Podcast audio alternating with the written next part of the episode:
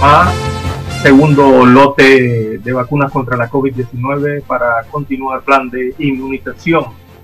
Así que el esperado segundo lote de 67.860 vacunas del dúo farmacéutico Pfizer-BioNTech llegó la madrugada de este miércoles 17 de febrero a suelo patrio.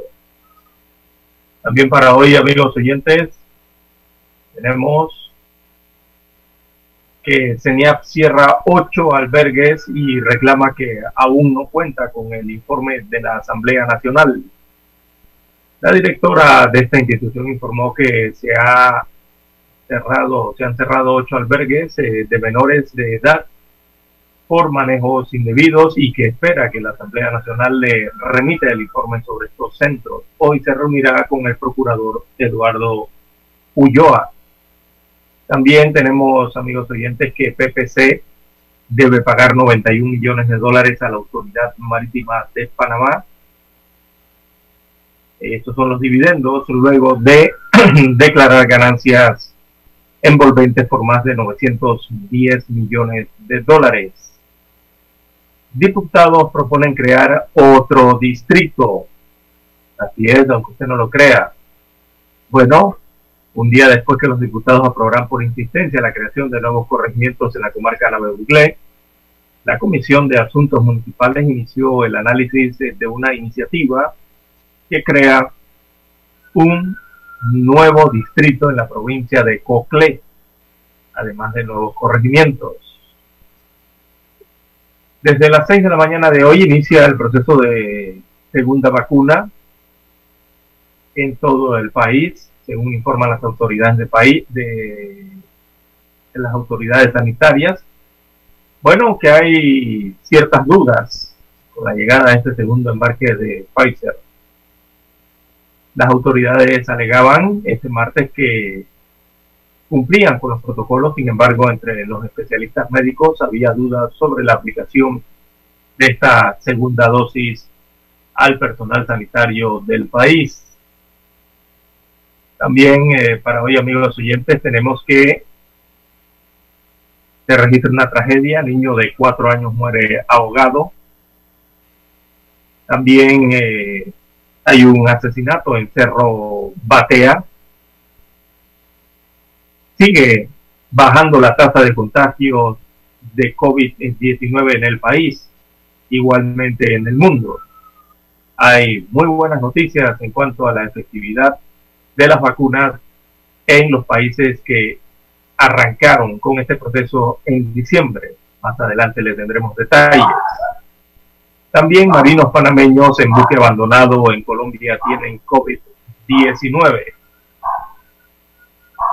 A nivel internacional, amigos oyentes, para la mañana de hoy tenemos que Israel autoriza el ingreso de vacunas contra la COVID-19 a Gaza, que mantenía bloqueado.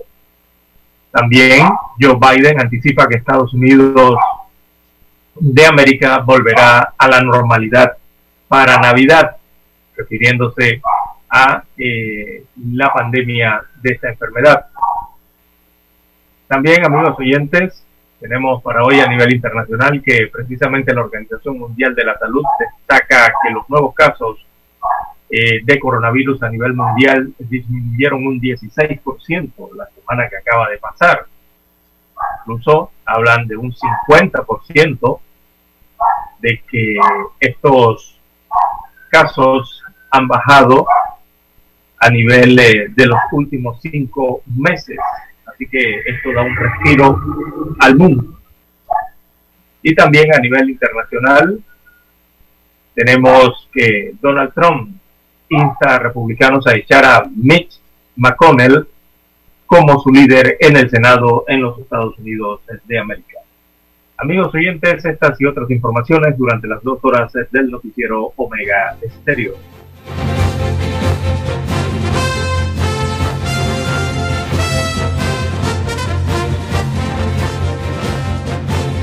El mundo nos escucha www.omegastereo.com. En 1981 apostamos a la calidad del sonido FM estéreo. Omega. En 2021 seguimos a la vanguardia. Esta es la generación Omega. Somos Omega Estéreo. 40 años siendo la cadena nacional en FM estéreo pionera en Panamá. Esta es Omega Estéreo.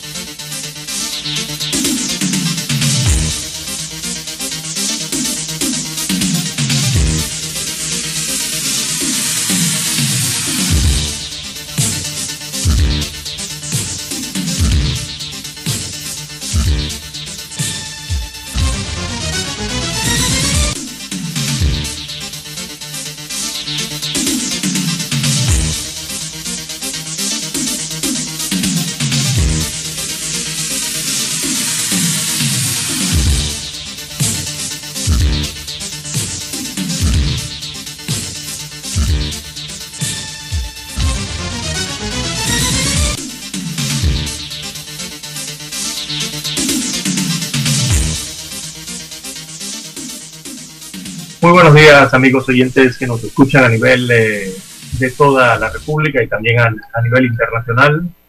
Sean todos bienvenidos eh, a esta emisión del noticiero Omega Estéreo para esta mañana del miércoles 17 de febrero del año 2021.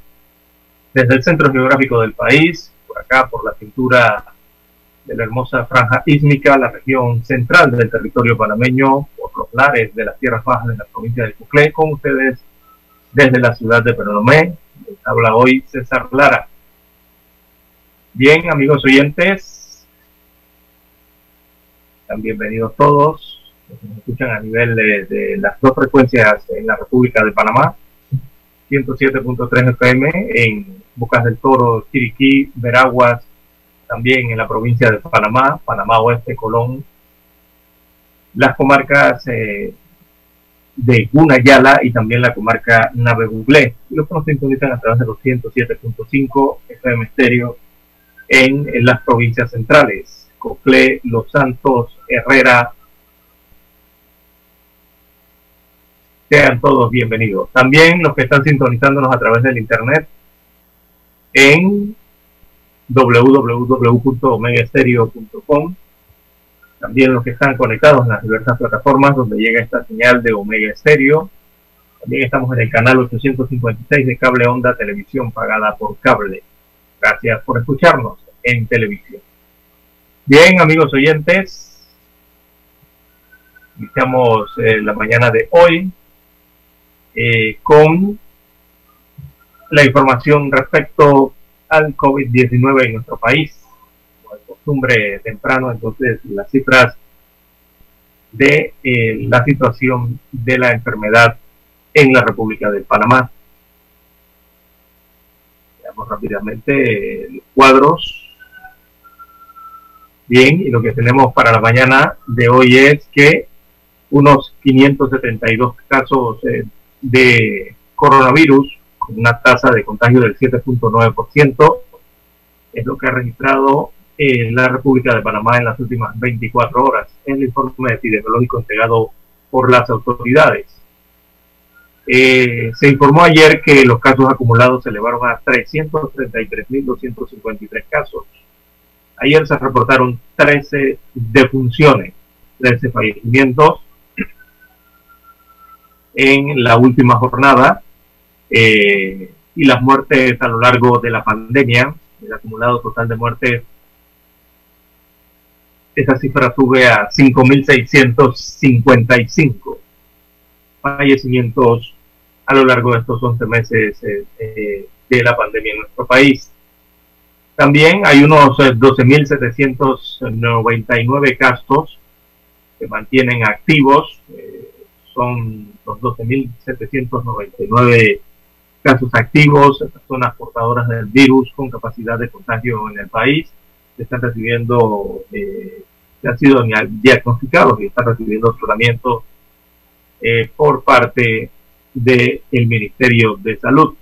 de esa cantidad eh, hay 10.964 personas o pacientes que permanecen en, aislamiento domiciliario y hay 390 que están en hoteles convertidos en hospitales. También eh, de los casos activos hay 1.230 pacientes que se encuentran en salas hospitalizados y hay una cifra de 215 en unidades de cuidados intensivos. Una cifra a la cual, eh, bueno, ha venido lentamente en aumento en los últimos eh, días.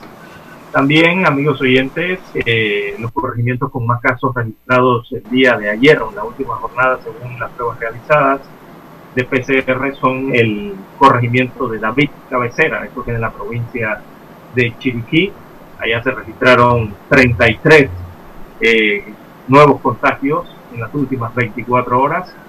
El corregimiento de Tocumen en el distrito capital, 15 eh, contagios. En Pedregal también muy cerca de Tocumen, 12 contagios. Hacia el centro del país, en la ciudad de Santiago de Veragua, su corregimiento cabecera, 12 casos fueron registrados ayer. También en David Sur, en la provincia de Chiriquí, 11 casos. Las Garzas, nuevo corregimiento en la capital, también Concepción eh, y Puerto Caimito, ahí se registraron 10 casos, cada corregimiento registró 10 casos. También Pacora, 24 de diciembre y Alcalde Díaz, 9 casos cada uno.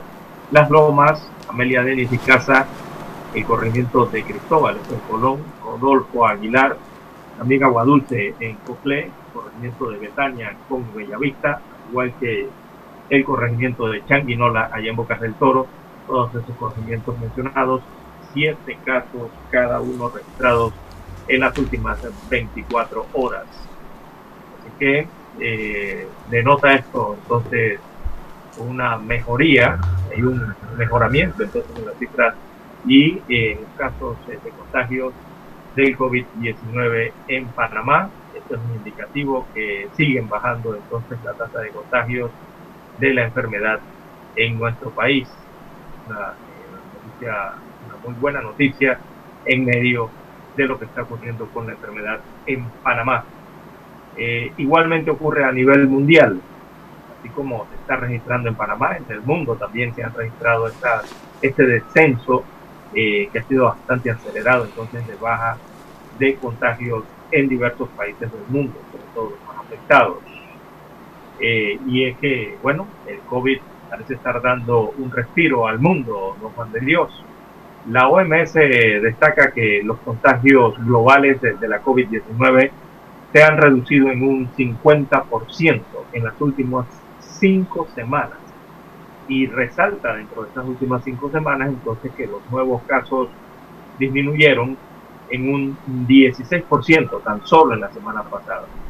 Igual está ocurriendo en Panamá, repetimos, con los contagios, eh, pero más allá entonces de esas buenas noticias, está la noticia de la efectividad de la vacuna anti-COVID. Vamos a estar mandándole una gráfica a usted, don Juan de Dios, para que tenga, para que vea cómo está disminuyendo esta situación. ¿Cómo amanece usted hoy? Bueno, bien, bien, don César. Bueno, ya esto lo que pienso yo que está ocurriendo en el mundo es el rebaño, Lara. Ya ha empezado a hacer efecto el rebaño. Uno. Y la vacuna. Por el número de contagiados empezando por allí, que ya han pasado, han superado el COVID. Son personas que pues pueden mostrar ya cierta inmunidad. Y dos, como usted lo acaba de decir, la vacuna. Eso ayuda mucho, eso, todo eso constituye parte del rebaño, ¿no? Contra el virus. Esto no indica eso que el virus se ha ido, Lara. No, claro que no. Eh, el virus se mantiene. hay que seguir cuidándose. Hay que seguir con las medidas de bioseguridad y de seguridad que se han venido resguardando y manteniendo como siempre. Y no nos cansamos de decirlo, lávese bien la mano. Y aquí me escribe una farmacéutica, dice que si está de acuerdo que ya esto es parte de la inmunidad de rebaño. Esto, su gel alcoholado, cárguelo allí,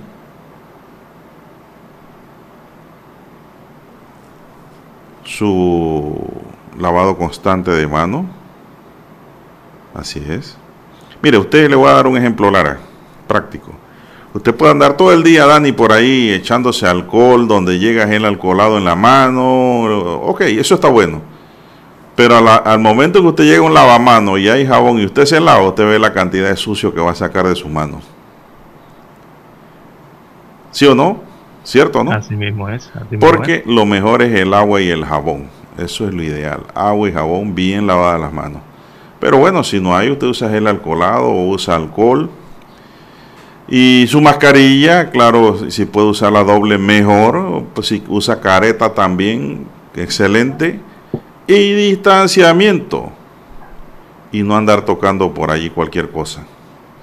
En las escaleras, si usted no necesita apoyarse en el pasamano, ni toque eso. Si no necesita sentarse en una sala, quédese de pie. ¿Verdad? usted tiene que evitar el mayor contacto con áreas desconocidas, que usted no sabe quién estuvo allí, quién tocó allí. Porque esta es una enfermedad pues muy contagiosa, este es un virus muy contagioso que produce la COVID-19. Escuchaba yo en uno de sus titulares, Lara, de que los marinos que están varados en un barco les dio COVID. ¿Cómo les llegó el COVID? Si están encerrados en un barco no los dejan bajar ni subir. Esa es la gran pregunta, ¿no? Hay casos en donde la gente se ha cuidado tanto y les llega el COVID.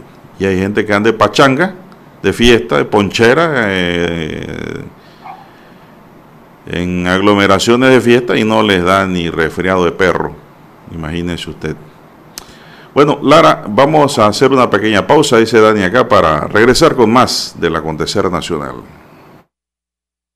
Para anunciarse en Omega Estéreo marque el 269-2237. Con mucho gusto le brindaremos una atención profesional y personalizada. Su publicidad en Omega Estéreo. La escucharán de costa a costa y frontera a frontera. Contáctenos 269-2237. Gracias.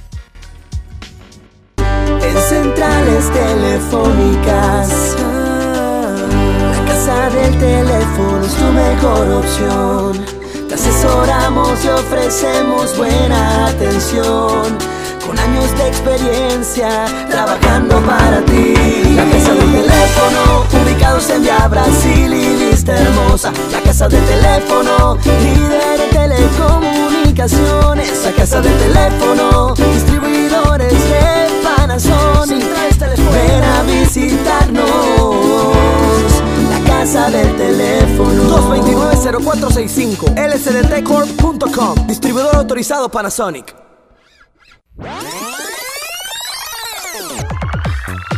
Omega Stereo tiene una nueva app. Descárgala en Play Store y App Store totalmente gratis. Escucha Omega Stereo las 24 horas donde estés con nuestra nueva app.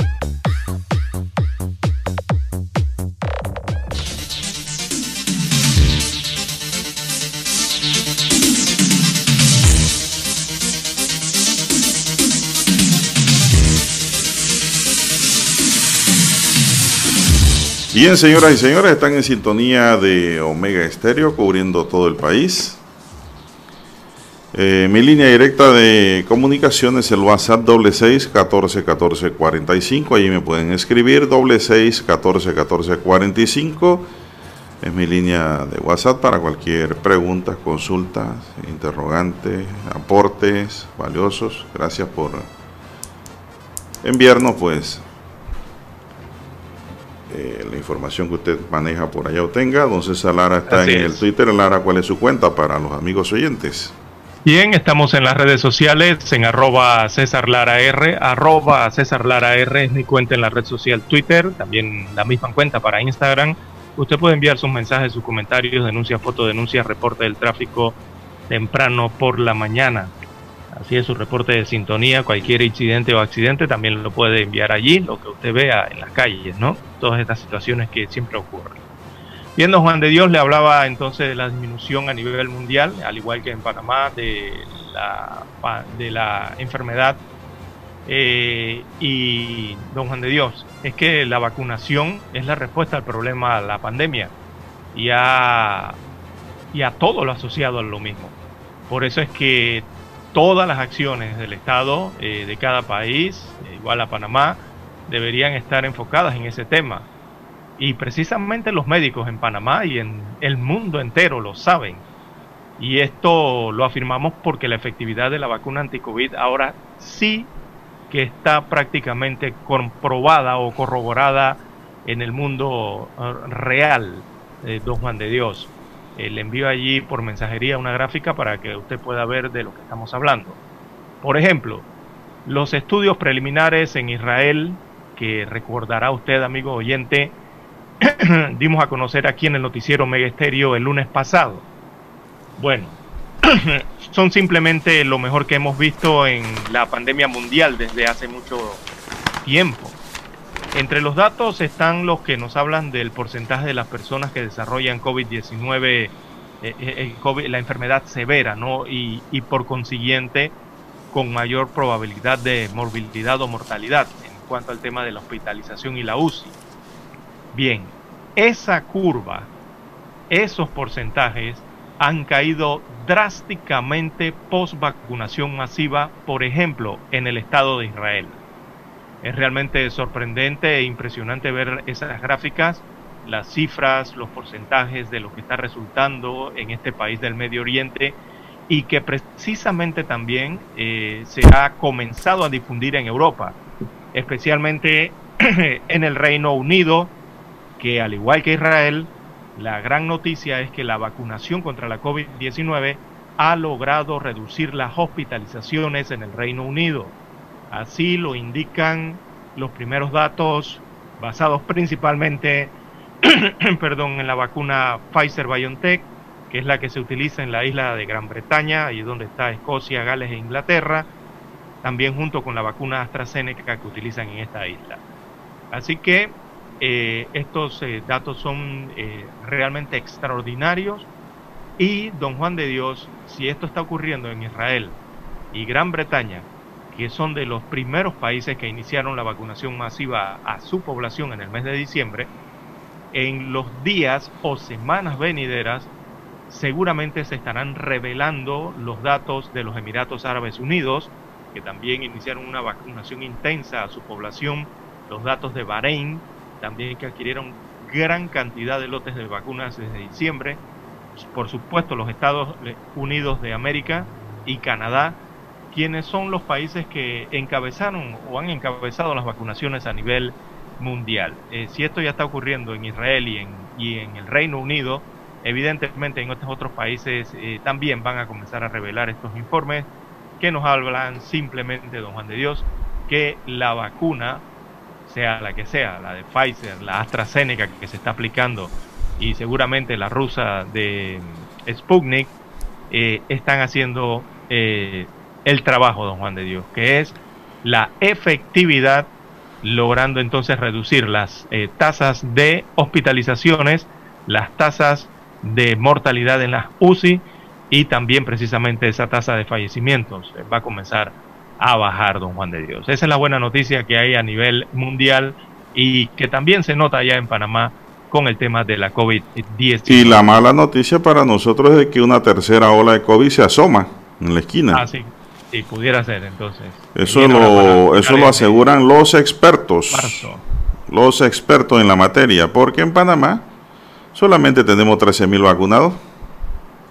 Correcto, sí. Usted ha hablado de bellezas que están ocurriendo como en Israel, en otros países de Europa, en donde la población está vacunada masivamente, pero en Panamá solo tenemos 13 mil vacunados, que ahora se le pondrán la segunda dosis según el doctor eh, jefe de Senacit. Vamos a hacer una pausa, Dani, para volver con el tema esta de la tercera ola. A mí me preocupa la tercera ola no cojamos los mangos bajitos, por favor. Vamos a la pausa, Daniel, para escuchar nuestro himno nacional y volvemos.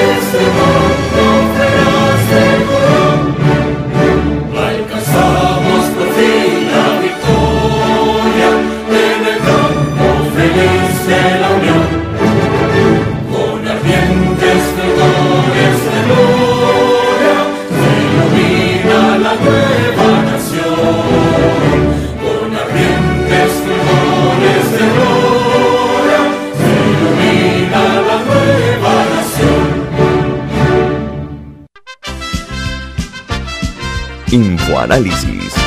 De lunes a viernes, de 7 y 30 a 8 y 30 de la mañana por los 107.3 FM de Omega Estéreo. Con Guillermo Antonio Adames, Rubén Darío Murgas y Milton Enríquez. Infoanálisis. El programa para gente inteligente como usted.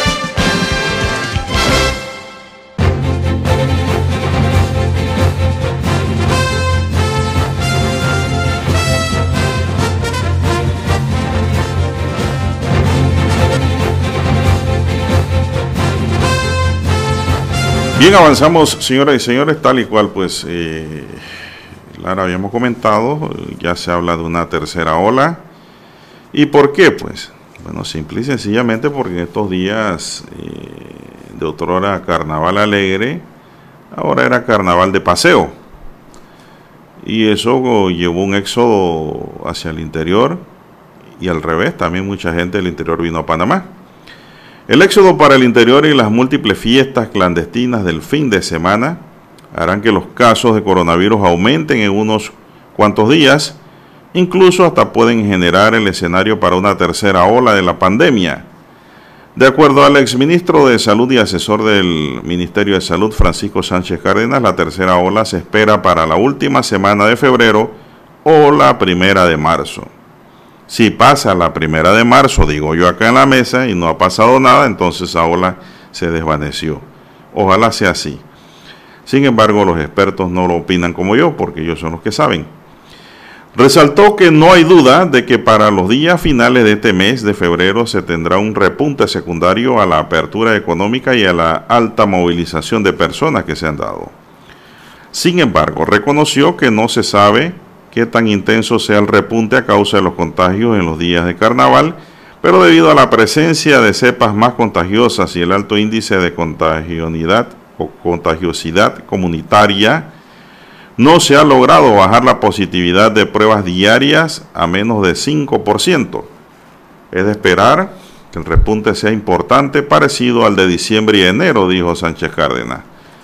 Mientras no se vacune a un porcentaje alto de la población, no tenemos por qué pensar que no vamos para una tercera ola, al igual que el resto de los países del mundo, aseguró Sánchez. Es lo que le acabo de decir César. Países que ya han vacunado bastante, pues la ola disminuye.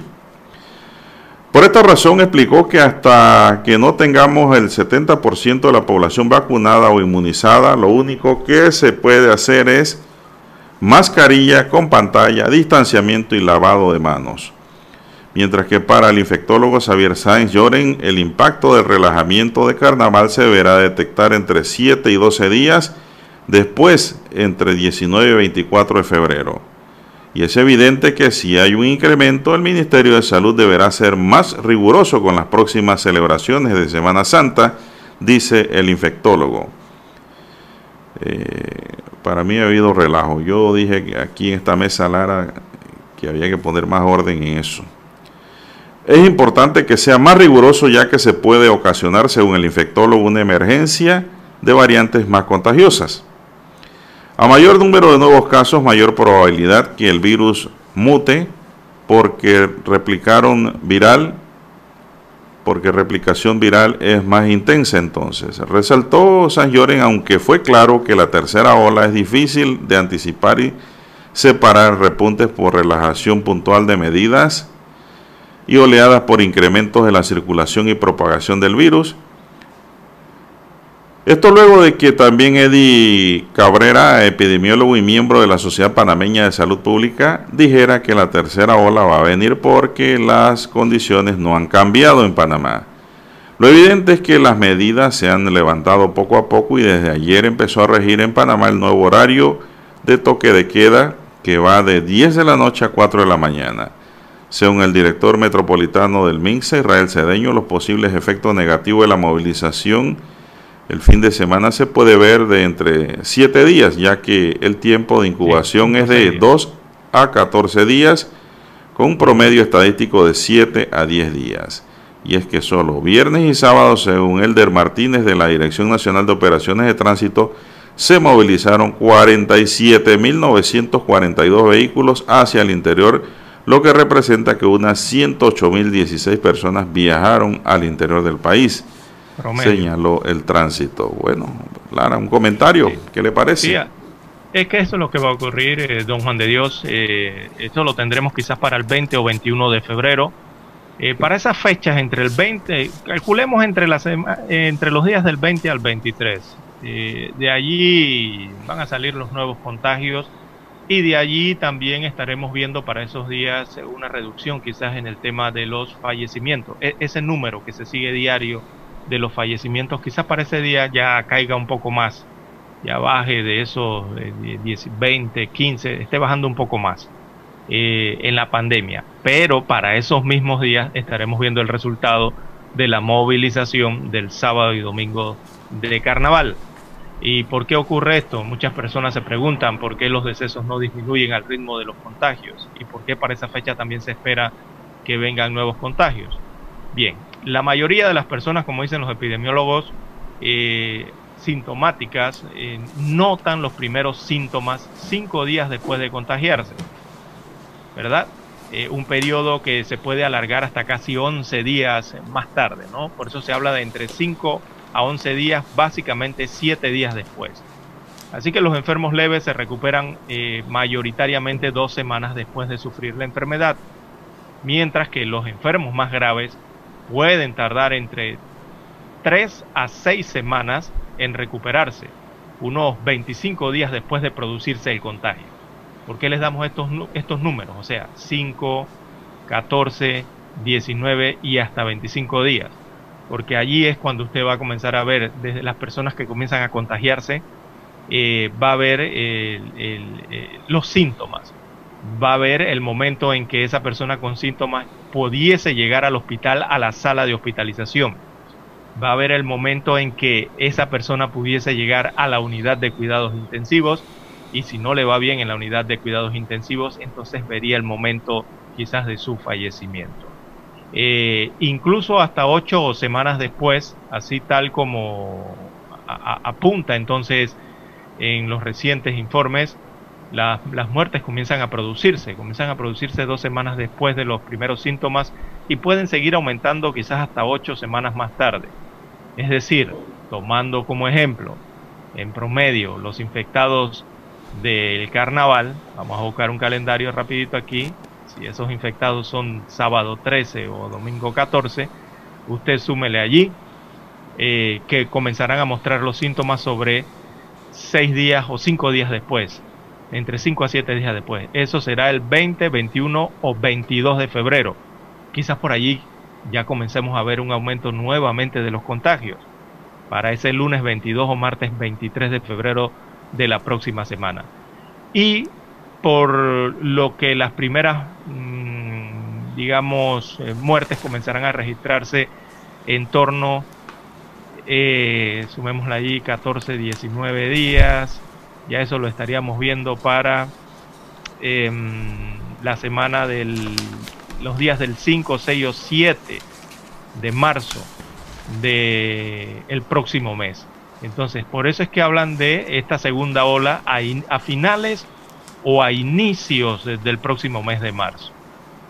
Eh, así es el panorama que se presenta con lo que vimos entonces eh, durante este fin de semana del carnaval e incluso el propio lunes y martes donde también se vio una afluencia de vehículos que viajaban desde y hacia la ciudad capital, hacia las provincias del interior de la República, con motivos del asueto y también de las, eh, bueno, pudiéramos todavía llamarle celebraciones del Carnaval Don Juan de Dios. Bueno, vamos a hacer una, una pequeña pausa, don Daniel, y regresamos porque la vacunación se inicia hoy mismo, Lara. Sí, desde las 6 de la mañana. Esta es Omega Estéreo.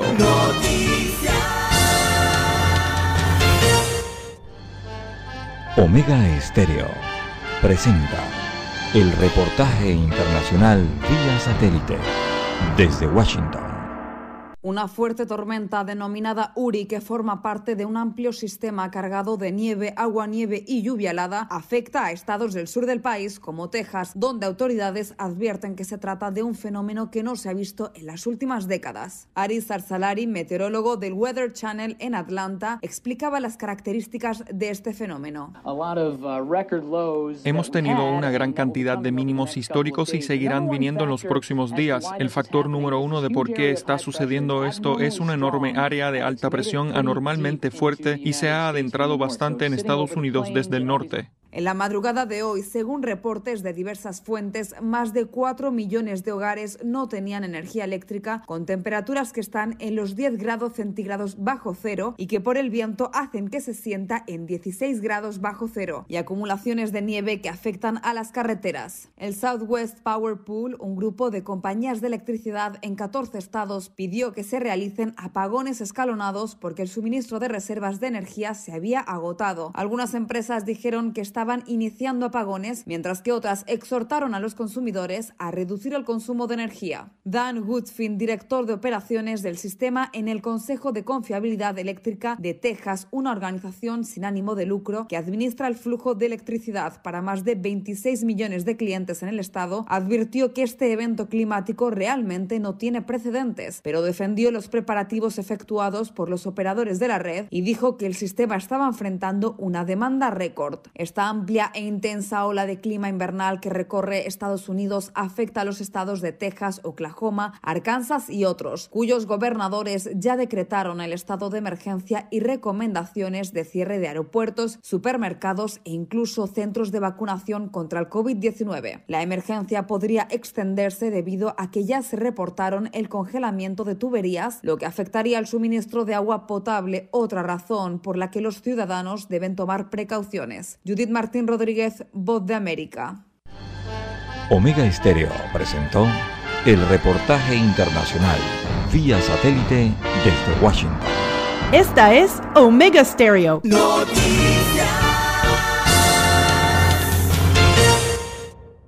El 7 de febrero de 1981 ocurrió uno de los hechos más importantes de la radiodifusión en Panamá. Escuchan Transmisiones de prueba de Omega Estéreo. Los panameños fuimos testigos del nacimiento de la mejor cadena nacional en FM Estéreo. Desde el dominante Cerro Azul hasta el imponente Volcán Barú. Las 24 horas. Omega Estéreo. 40 años de innovación.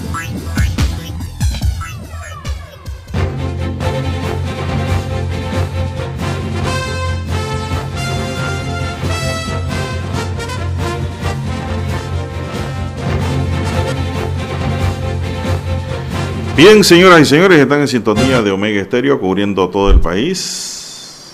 Un noticiero diferente para gente pensante, gente inteligente. Gracias por su sintonía en Panamá y el resto del mundo. Bueno, ayer llovió muy fuerte en David, me escriben.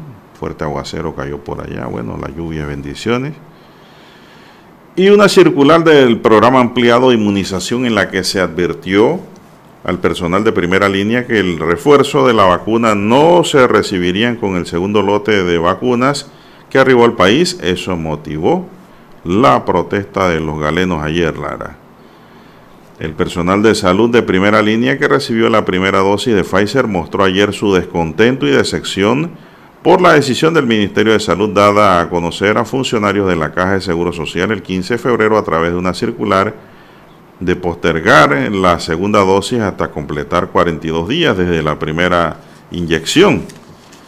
La medida se comunicó un día antes de recibir el segundo lote de la vacuna con la que apostaban completar más de un 90% de protección. La circular tiene la firma de la licenciada Yolanda García del programa ampliado de inmunizaciones. Lo anterior provocó incertidumbre en la comunidad de intensivistas y motivó un comunicado de la Asociación Panameña de Medicina Crítica y Terapia Intensiva en el que alertó de posible incumplimiento de protocolos internacionales de la Administración de la segunda dosis de vacuna Pfizer al personal de salud de primera línea quienes ya recibieron la primera dosis. Sin embargo, pues ayer ante esta situación el doctor eh, Ortega, Lara, habló sobre el tema de la vacunación y señaló Eduardo Ortega Barría, secretario nacional de Ciencia, Tecnología Innovación y asesor del Consorcio de Investigación de Vacunas COVID-19 Panamá, que el objetivo es aplicar las 67.860 dosis en una semana y así seguir con las dosis que llegan en las próximas semanas. Añadió, mucha atención, ¿ah? Que hoy se debe retomar la vacunación de las personas pendientes de la primera etapa y que todas las personas ya vacunadas recibirán su segunda dosis en el intervalo considerado de 21 a 42 días. ¿Oyó, Lara? Esto lo dijo ayer, eh, lo explicó el doctor Eduardo Ortega. Entre 21 a 42 días van a recibir la segunda. Sin embargo, pues, eh, médicos intensivistas y de terapia señalaron de que querían la segunda. ¿Ya le corresponde, Lara? ¿Ya tiene los 21 días? Eh, están desesperados por la vacuna, don Juan de Dios. ¿La segunda dosis? Sí, recordemos que la primera dosis llegó a Panamá el, 10, el 20, ¿no? Fue el 20, ¿sí? El 19 o 20 de enero creo que llegó y comenzaron a aplicarse entre, entre esos días. El 19, 20, 21, 22, 23, toda esa semana, del 24, 25 de enero. Eh, estamos a 17, ya han pasado por supuesto que esos 21 días eh, están todos aptos, entonces para recibir la segunda dosis a partir del día número 21. Eh, así que lo, eh, suponemos que lo estarán haciendo entre estos 21 y 42 días que anuncian, espaciados. Pero tiene que ser mínimo 21 días. Y máximo 42. no, máximo puede ser más. Son meses máximos. Pero me imagino que el cronograma de vacunación que han estipulado para esta, este segundo lote que llegó la madrugada de hoy, entonces lo tienen le tienen un plazo de hasta 42 días, ¿no? Me imagino que en el cronograma diario eh, para la vacunación. Pero ya ellos están aptos para la segunda dosis, ya han pasado sus primeros 21 días. Explíqueme eso de meses. Eh, la vacuna, el mínimo que establece la farmacéutica Pfizer BioNTech debe ser, una vez se aplica la primera dosis, se debe esperar mínimo 21 días para aplicar la segunda dosis. ¿verdad? Esa segunda dosis, una vez usted la aplica, eh, hay hasta aproximadamente una semana o dos semanas después que ya queda ese 95% de efectividad de la vacuna en su cuerpo. Eh, la misma, eh, hay autoridades a nivel mundial, sobre todo gubernamentales, por ejemplo en, el Reino Unido, que han decidido colocar una primera dosis en vez de utilizar las dos dosis en un mes sino que con esa primera dosis la han extendido incluso hasta tres meses después para dar por lo menos un porcentaje de eh, protección a su población. Esa es la, gran polémica que ha existido durante los últimos meses, ¿se acuerdan? y que estuvo aquí en Panamá también y que decidieron aplicar con las 12.000 primeras dosis, aplicarlas todas en una primera vacuna y evitar el eh, eh, hasta el momento el 10 número 21. Sí, porque se hubieran quedado allí seis mil y tanto y mire que ya llegaron el resto. Hicieron bien en ponerlas, todas. O sea, lo que hace que tú te que se coloque, perdón, la primera dosis es que sí te da un nivel de protección, ¿verdad? Pero no te da ese nivel del 95% que dicen las indicaciones de la vacuna te da quizás un nivel de 50%, 40, 50%, ¿no? Con una sola dosis. Eh, tienes que aplicarte las dos dosis en esa cantidad de días, 21 días, para poder tener la máxima efectividad. Bueno, en horas del mediodía de ayer, no sé si lo leíste, el Ministerio de Salud emitió un mensaje en Twitter en el que indicó que la segunda dosis de vacuna al personal sanitario primera línea será aplicada a partir de los 21 días. muy bien. Siguiendo con la estrategia continua de vacunación, se aplicará la primera dosis según la priorización, tal como lo ha establecido. Eh, los galenos se apoyaron en los estudios de la Agencia Europea de Medicamentos EMA que recomienda que la segunda dosis se administre tres semanas después de la primera. Son los 21 días. Esto en respuesta a los países que retrasan la administración de la segunda dosis ante la escasez de vacunas en estos momentos por los recortes de entrega por parte de las compañías farmacéuticas. Están vacunando con, lo, con la primera dosis al mayor porcentaje de población posible, así posponiendo la administración de la segunda dosis. La Asociación de Intensivistas enfatizó que Pfizer y BioNTech han pedido precaución en cuanto al intervalo en que debe administrarse la segunda dosis, pues no hay datos que demuestren que la protección después de la primera dosis se mantenga después de los 21 días. De igual forma añadieron que en reporte de la OMS del 14 de enero de este año hacen referencia a la eficacia de la vacuna de Pfizer siete días después, luego de administrada la segunda dosis dentro de un intervalo de 21 días. Algunos estudios muestran que la inmunidad con la primera dosis alcanza del 50 al 55%. Bueno, y eso usted lo explicó. Sí, y mire, y mire, y mire, don Juan de Dios, pero, eh, por eso es que le explicaba al inicio del noticiero el, los, el, el ejemplo que se está tomando como laboratorio mundial en Israel y también ya los resultados que hace algunas horas escasas han comenzado a dar las autoridades del Reino Unido. ¿Y por qué el Reino Unido le hice la acotación? Porque en el Reino Unido hicieron eso que usted está explicando ahora mismo. Ellos decidieron como Estado, el, primer ministro decidió, bueno, vamos a colocar solamente la primera dosis para tratar de abarcar la mayor cantidad de población posible británica por lo menos con ese nivel de protección del 50% que da una sola dosis. Y fue lo que hicieron. Todas estas semanas ellos han estado vacunando, pero la primera dosis, ellos no han colocado la mayoría de la segunda dosis. Entonces, los resultados en el Reino Unido, mire eh, la vacunación que ellos han hecho allá. Ellos ya han vacunado a más de 15 millones de personas eh, que han recibido esa primera dosis.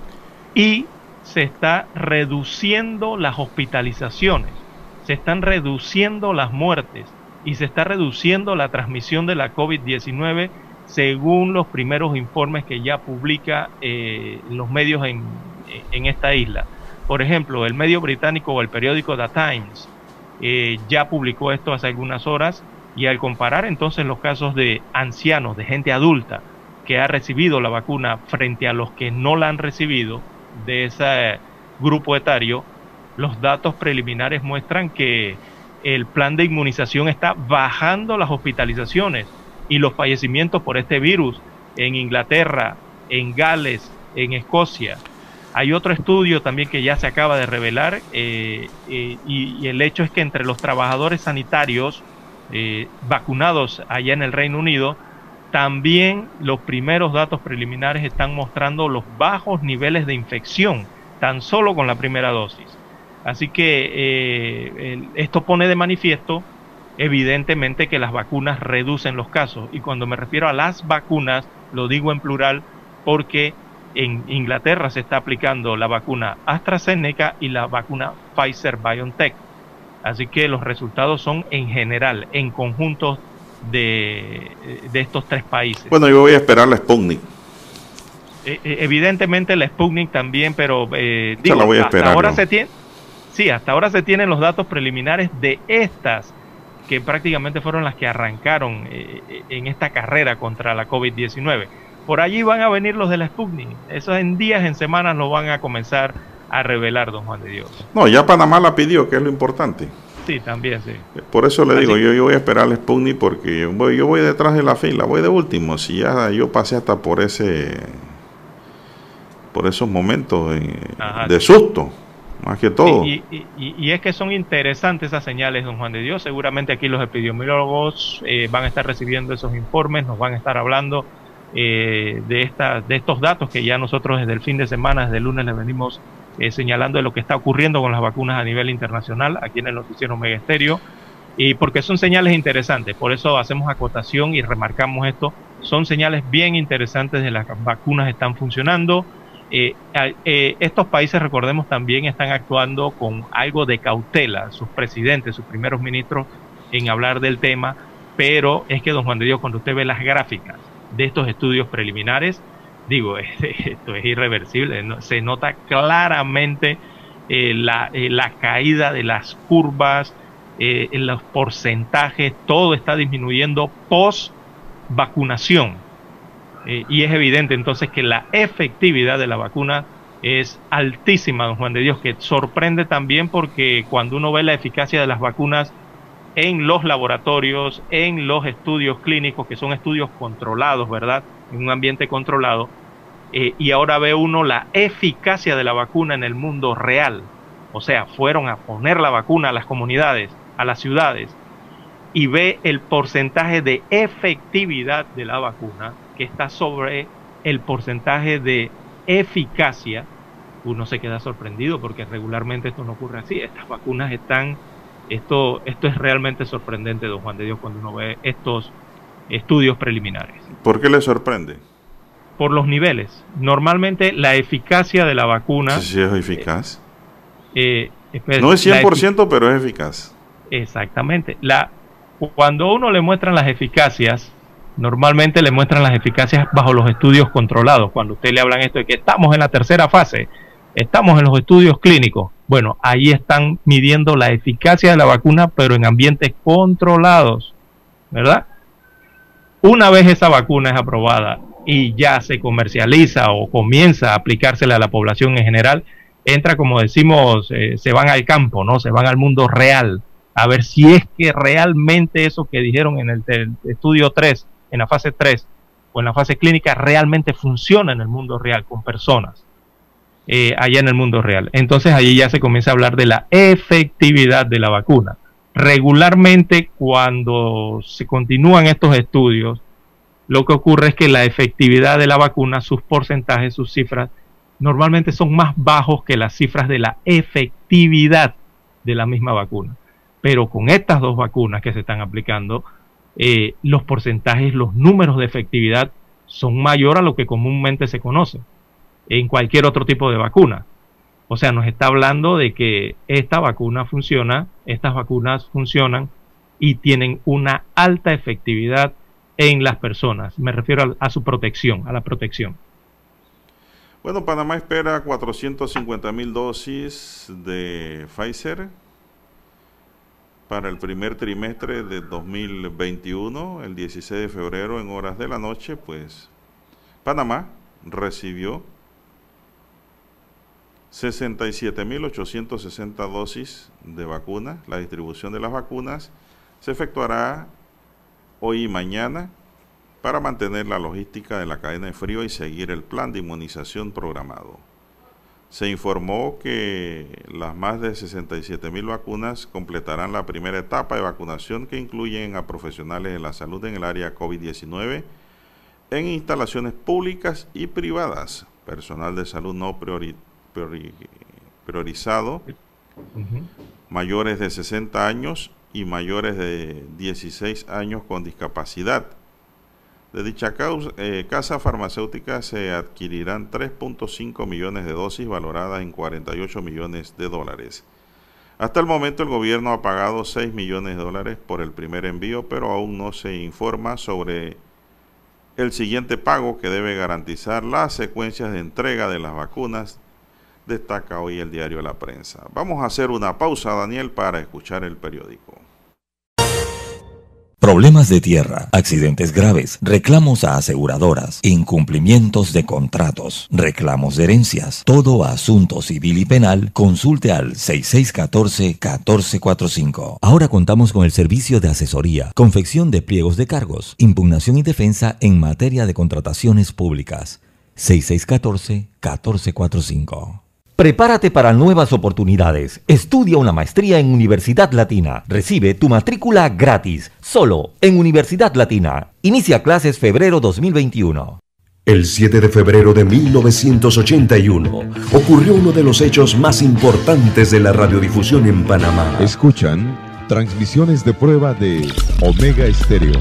Los panameños fuimos testigos del nacimiento de la mejor cadena nacional en FM Estéreo. Desde el dominante Cerro Azul hasta el imponente Volcán Barú. Las 24 horas. Omega Estéreo. 40 años de innovación. Nosotros no hubiéramos sido nada sin ustedes. Gracias totales. Presentamos escuchando el periódico. Los titulares de primera plana de los diarios locales de hoy.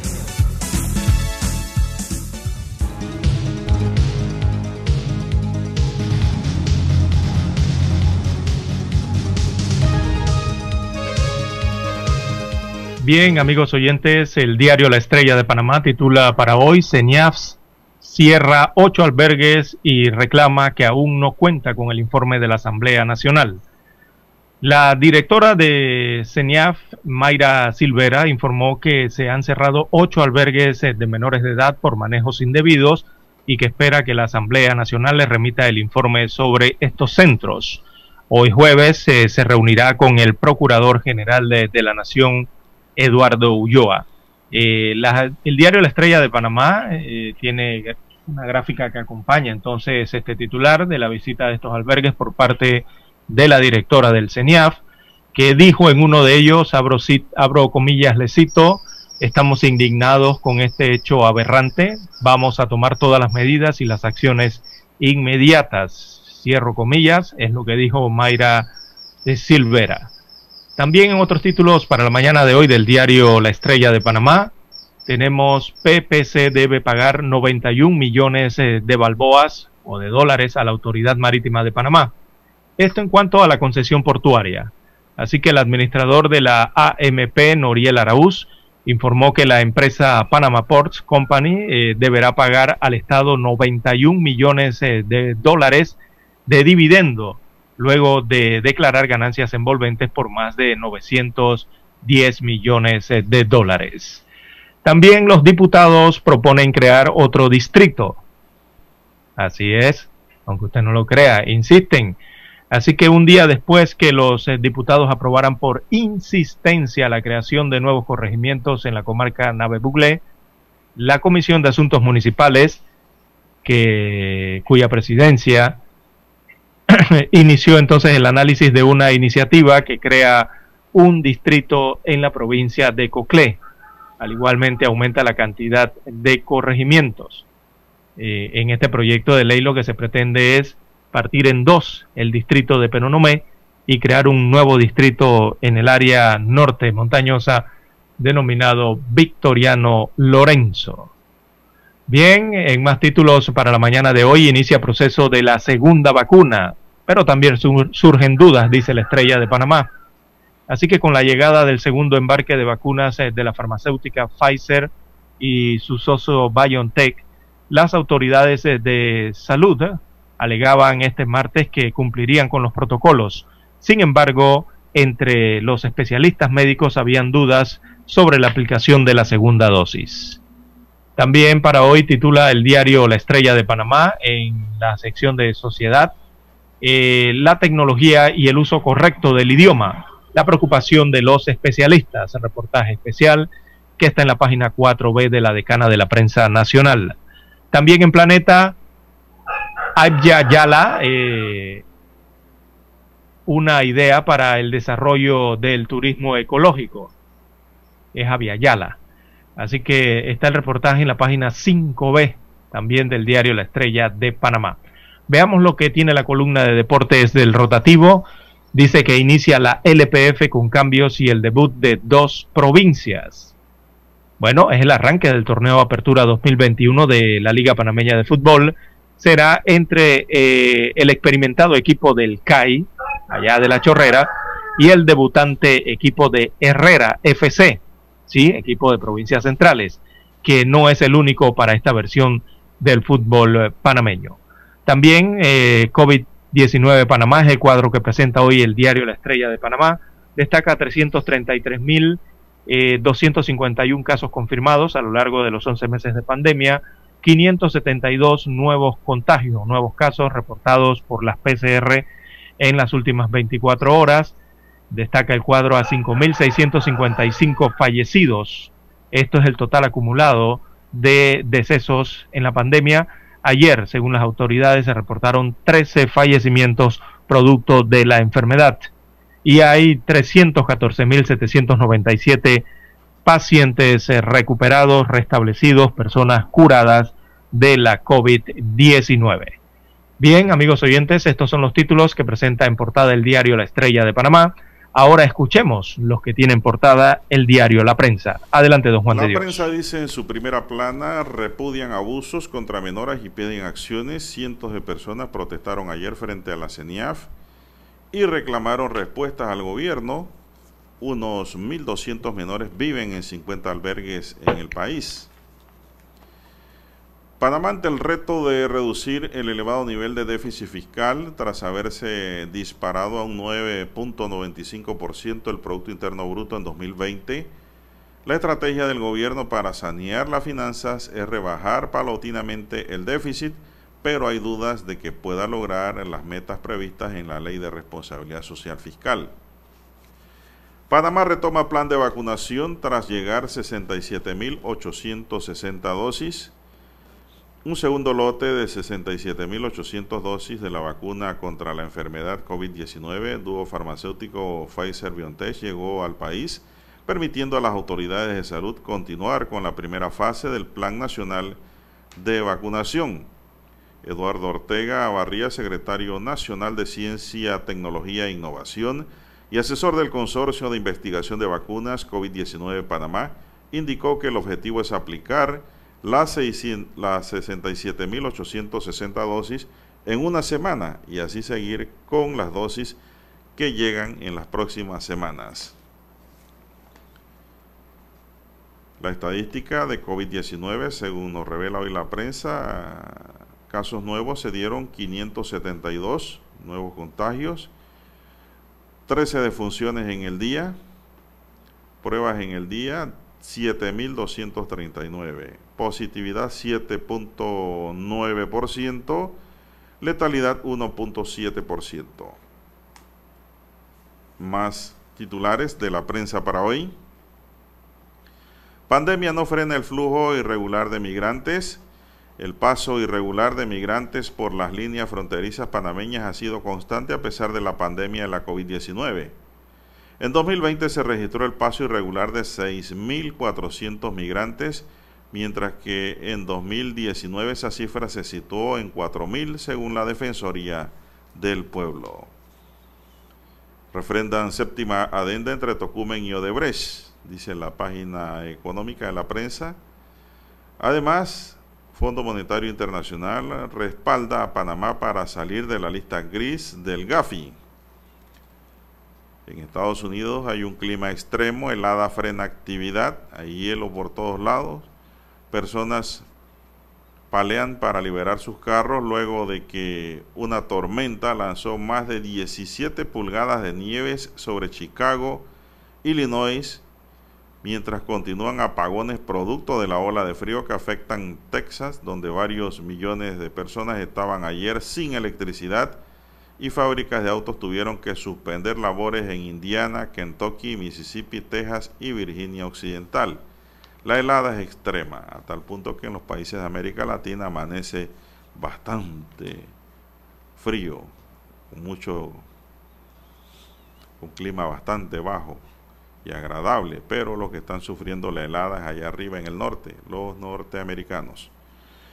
Bien, estos son los titulares de primera plana del diario La Prensa y concluimos con la lectura de los titulares correspondientes a esta fecha. Vamos a una pausa y regresamos con otros temas. Hemos presentado Escuchando el periódico. Los titulares de primera plana de los diarios locales de hoy. Noticias. Omega Estéreo presenta el reportaje internacional vía satélite desde Washington.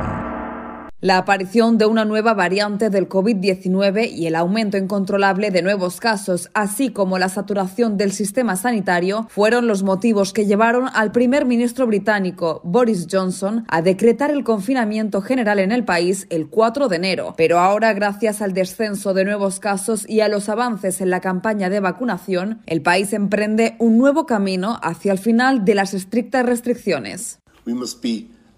Debemos ser optimistas pero también pacientes. La próxima semana enviaré una hoja de ruta diciendo tanto como podamos sobre la nueva ruta hacia la normalidad. Aunque algunas cosas son muy inciertas, queremos que este confinamiento sea el último y queremos que el progreso sea cauteloso pero también irreversible. Johnson hizo el anuncio destacando que la adopción de medidas para los cambios será gradual y ejerciendo la mayor cautela para evitar un empeoramiento de la situación. Por otra parte, la nueva normativa obliga a los pasajeros que aterrizan en Inglaterra procedentes de 33 países con elevado riesgo a quedarse en hoteles asignados por el gobierno durante un plazo de 10 días y ya el lunes los denominados hoteles de cuarentena recibieron a sus primeros huéspedes. Esta medida conforma el intento de los mandatarios británicos de frenar la expansión de la pandemia y en especial las nuevas variantes del COVID-19, aunque algunos expertos califican la acción como tardía. Entre tanto, el plan de inmunización sigue su curso e inicia una nueva etapa en la que se vacunarán a personas clínicamente vulnerables entre 65 y 69 años. Además, el secretario de Salud, Matt Hancock, se mostró esperanzado al anunciar que el suministro semanal de vacunas aumentará con el tiempo a medida que la fabricación se acelera. Por ahora, la meta del gobierno británico es administrar la vacuna a todas las personas mayores de 50 años para finales de abril y a toda la población adulta para septiembre. Gran Bretaña tenido el peor brote de coronavirus de Europa hasta el momento, agravado por la aparición de una nueva variante en diciembre de 2020 y hasta hoy el país acumula más de 117.000 muertes por COVID-19 y más de 4 millones de infectados. Judith Martín Rodríguez, Voz de América, Sevilla, España.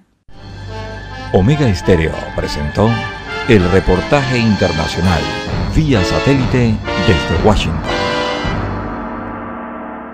Para anunciarse en Omega Estéreo, marque el 269-2237. Con mucho gusto le brindaremos una atención profesional y personalizada. Su publicidad en Omega Estéreo. La escucharán de costa a costa y frontera a frontera. Contáctenos 269-2237. Gracias. Eleva tu nivel competitivo para el sector laboral nacional e internacional. Estudia una maestría en Universidad Latina. Recibe tu matrícula gratis, solo en Universidad Latina. Inicia clases febrero 2021.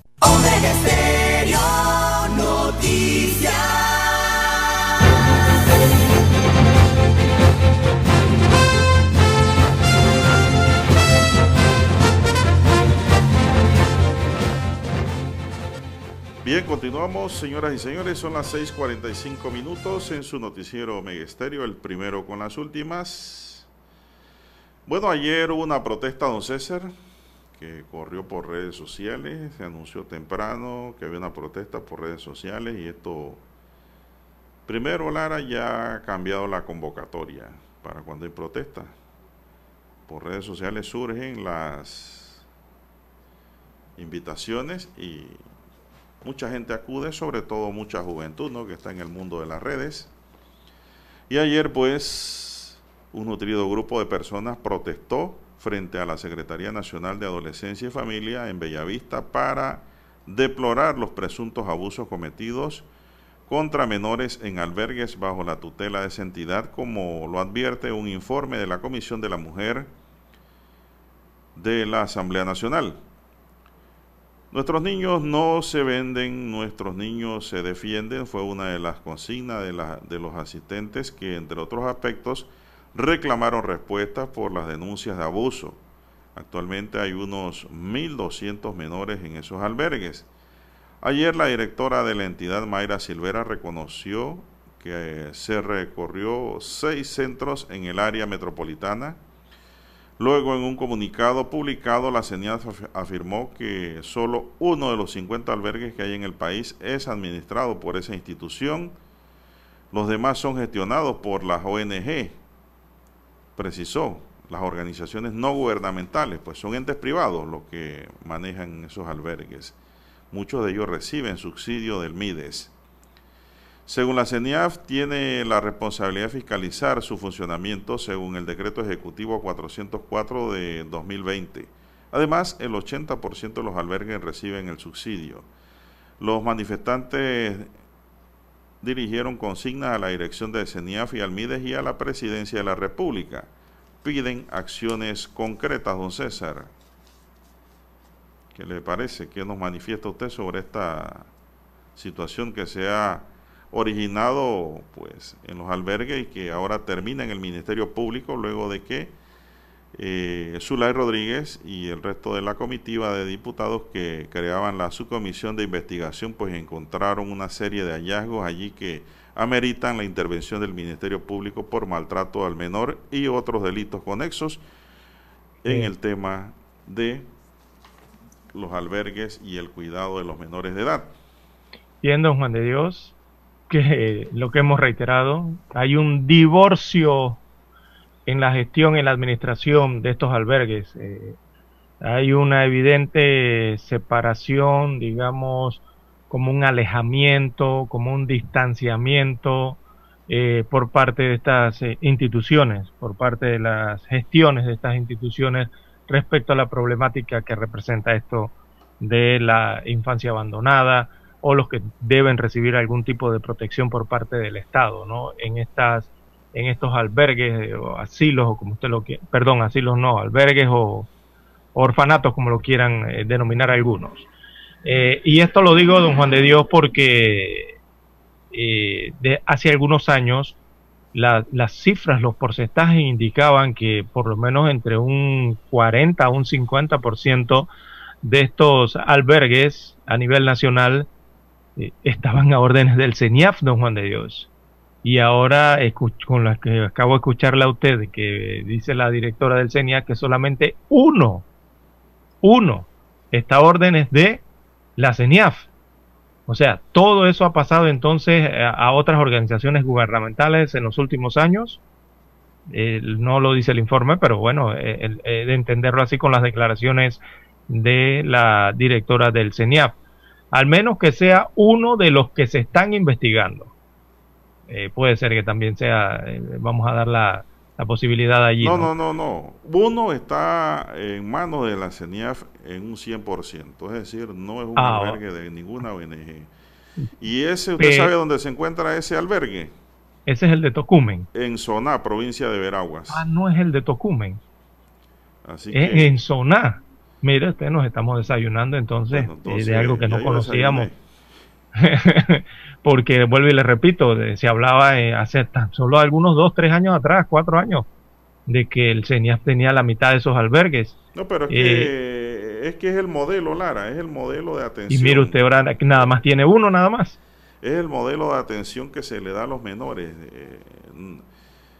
Eh, de todas maneras, el gobierno central, a través del Ministerio de Desarrollo Social, subsidia estos albergues. Inclusive lo que me duele, por ejemplo, es que en el informe de la Comisión de la Mujer relatan que en uno de esos albergues se le daba pedigría a los niños, es decir, comida de perro. O sea, comida de alimentos de perro. Así es. Esto, no sé, el albergue que explicará cuando le pregunten, será que no tenían comida, no tenían donaciones, no les alcanzaba el presupuesto. Eh, pero me gustaría hablar, ayer vi en redes sociales un, una iniciativa una idea. También, ¿no? Digo, el derecho a la protesta es muy bueno, ¿no? Y eso está bien, que la gente proteste cuando algo no le cuadra. Eh, es parte de la democracia y la libertad de expresión, ¿no? Y de pensamiento y de acción en cuanto a la locomoción, libertad de movimiento, libertad de pensamiento, de sospechas y de protestas pacíficas. Pero lo que decía este meme me, interesa, me parece interesante y por eso lo repito. ¿Por qué todos los que protestan, y si incluyéndome a mí si llego a ir, no llevamos una libra de poroto, una libra de arroz, una libra de lenteja también? también, también para dejárselo a las CENIAS porque el tema es de que estos albergues son privados, Lara, y viven de las donaciones realmente, la mayoría. Esa parte no se dice, pero vamos a decirlo eh, lo que les da el gobierno no les alcanza. Es una cuota mínima para a veces operaciones del mismo albergue, ¿no? Pero lo que es la supervivencia, alimentación, educación y cuidado de esos menores es de los propios albergues, que son organizaciones no gubernamentales que tienen esa función social, pues, y que muchos de ellos son muy bien llevados. No todos son malos, o son mal administrados, o mal dirigidos. Entonces, eh, lo que falta es lo que hemos dicho siempre, supervisión y fiscalización de la actividad que realizan estos albergues. Eh, han cerrado, dijo ayer eh, la directora, hay una nueva directora para que sepan, la que está saliendo a hablar no es la directora que estaba anteriormente. No, Carla García. No, no. Dígame. Eh, la nueva directora es María Inés Silvera. Mayra Silvera, perdón. Mayra, Silvera, es el nombre. Ajá. y bueno, ella agregó ayer que tiene dudas de, que las investigaciones de lo que se ha catalogado como unas aberraciones sean objetivas, según las palabras de la directora del CENIAF. Porque la actual directora fue... Un buen trabajo. Exactamente. Dijo que hoy se van a reunir con el procurador general de la Nación, Eduardo Ulloa, para conocer el informe que entregó la Comisión de la Mujer esto lo dijo Silvera, quien confirmó que asistirá a esa citación emitida también por la Asamblea Nacional que la está requiriendo para preguntarle sobre los hallazgos y lo que ha encontrado ella allí como nueva directora del CENIAS, porque no tiene mucho tiempo de estar en ese cargo. La primera directora que nombró el gobierno de Nito Cortizo ya no está, ni tampoco la subdirectora, porque la subdirectora ahora es gobernadora. Así es, Carla García. Así es. Ayer pues hicieron las inspecciones eh, al Centro de Atención Infantil Aldeas SOS y cinco albergues del área metropolitana, mientras que las distintas oficinas regionales realizaron inspecciones a nivel nacional. Sobre las aldeas SOS afirmó que es un modelo a seguir tras realizar la inspección el pasado viernes el Ministerio Público recibió un informe que afirma que 14 de esos locales se cometían abusos y maltratos a niños y adolescentes. Eso es lo que está ocurriendo, Lara, pero aquí hay otro problema. Aquí hay otro problema. Aquí el otro problema consiste en que no hay dónde ubicar a los niños de la calle, Lara. ¿Usted sabía? Eh, por supuesto que no hay espacio, ¿no? Entonces usted muchos de ellos seis albergues. en adoptabilidad. Usted cierra seis albergues. Mi pregunta inmediatamente es ocho. ocho. Bueno, póngale el número que usted quiera. Mi pregunta es, ¿dónde llevarán a esos niños que tienen que salir de esos albergues? Si los albergues están copados. Están copados, Lara. Entonces, sí, porque están copados. No hay dónde llevarlos.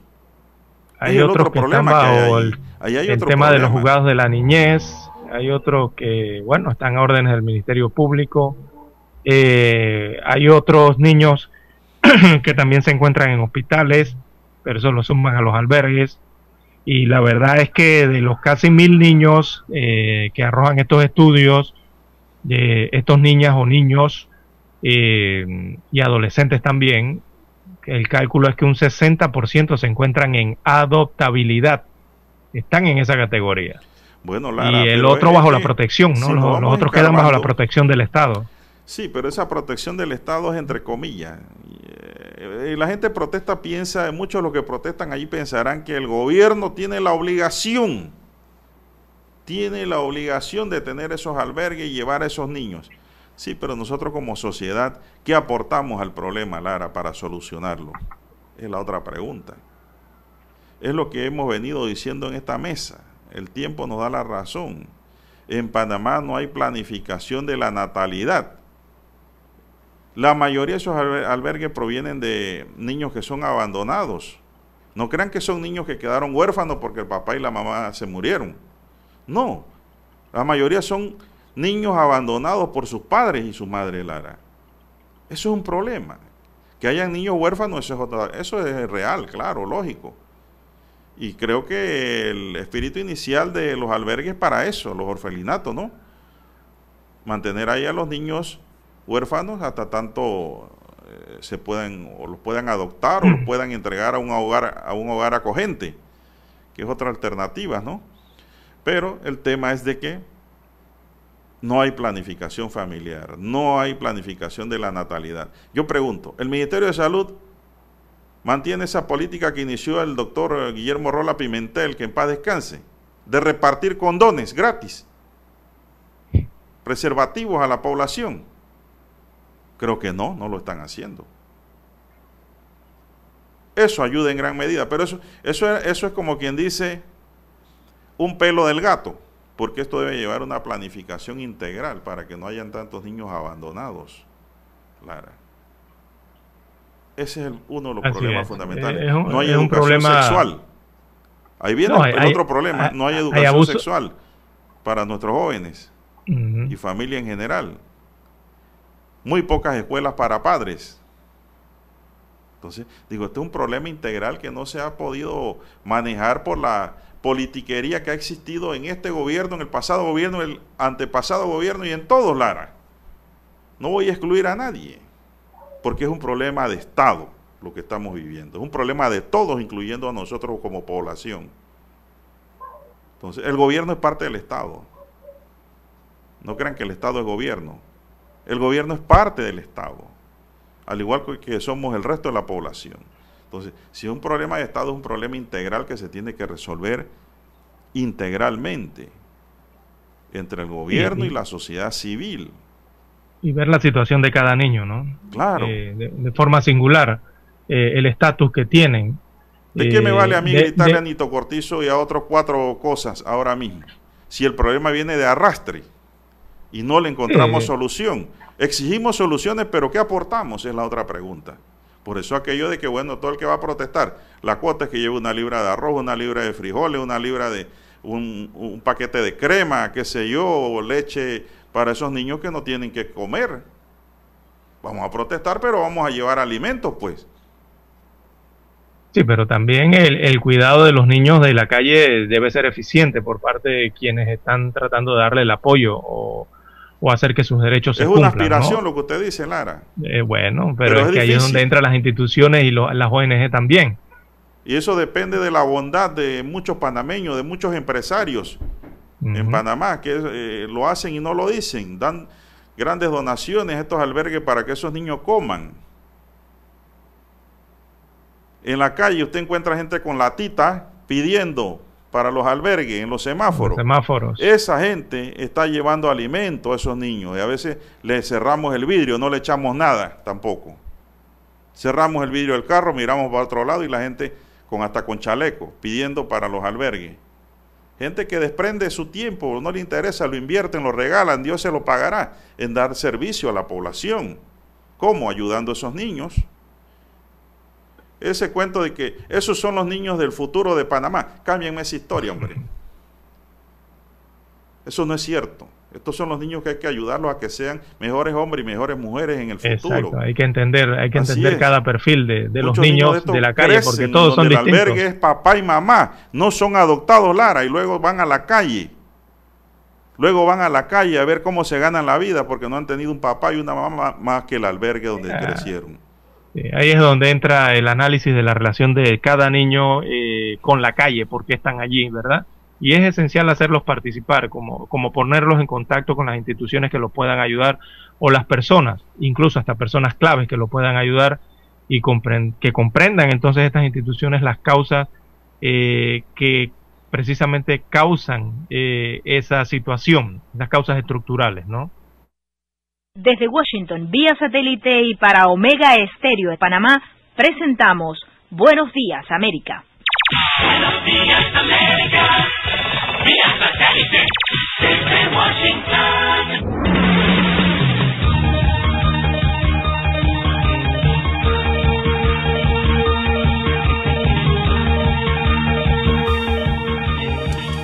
Washington les informa Henry Llanos. El presidente Biden promete acceso generalizado a vacunas contra el coronavirus para fines de julio. Nos informa Luis Alberto Facal.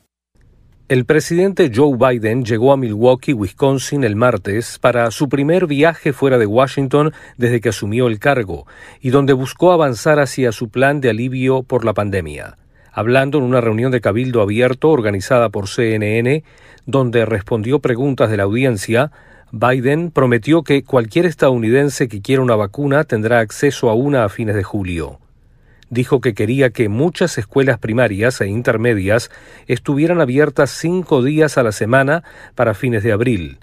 Su participación en la reunión de Cabildo Abierto en un estado indeciso como Wisconsin, que ganó por unos 20.000 votos, se desarrolló mientras la Casa Blanca impulsa la propuesta de 1,9 billones de dólares para ayudar a financiar la reapertura de escuelas, detener los recortes de gobiernos estatales y locales e inyectar más dinero en programas de vacunación.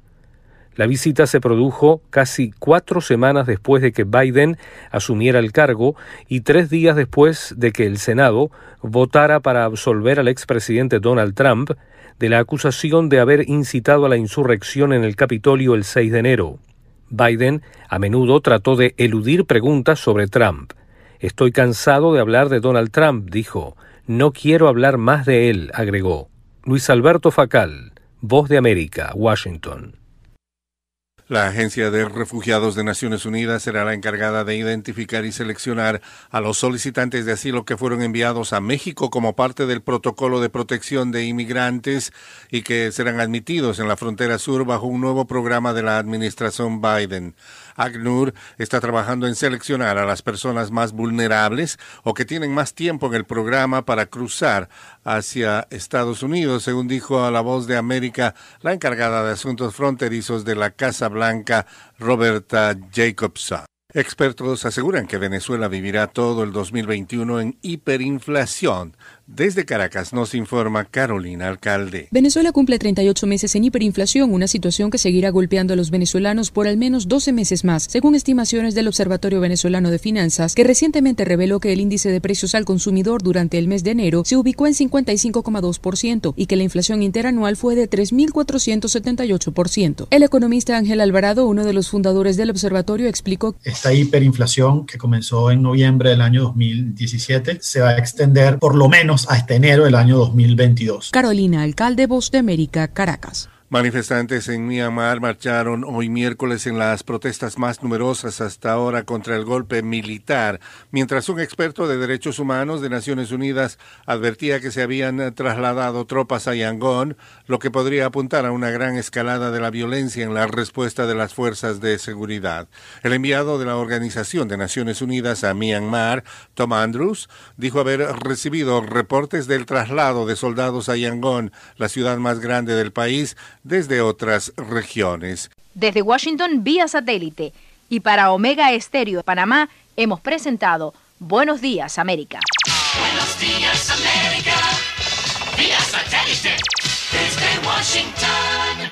Amplía tu potencial y estudia una maestría en Universidad Latina. Recibe tu matrícula gratis, solo en Universidad Latina. Inicia clases febrero 2021. Nosotros investigamos profundamente para informar mejor. Eso quiere decir que en cada corregimiento, como en todo el territorio nacional, nuestros oyentes conocen la verdad completa de lo que ocurre en Panamá y el mundo.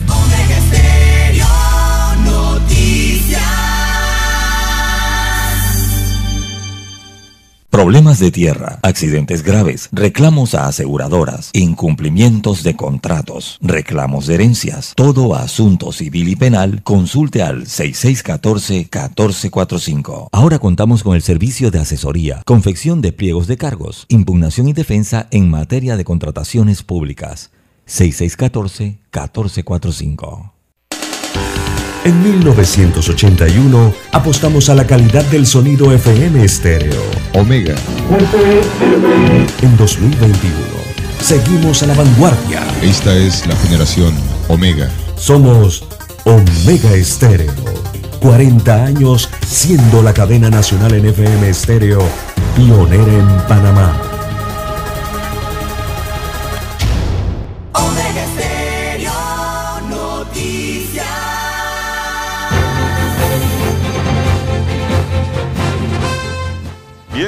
Amigos y amigas, 7, 7 minutos, están en sintonía de Omega Estéreo cubriendo todo el país. Vamos a ver, aquí me escribe la periodista amiga Julielena Alvear de Panamá Press y me envía una información que dice que en Panamá hay 51 casas hogares, albergues o asociación registradas en la Secretaría Nacional de Niñez, Adolescencia y Familia CENIAF que dispensan diversas atenciones a la población de menores y hasta adultos a nivel nacional.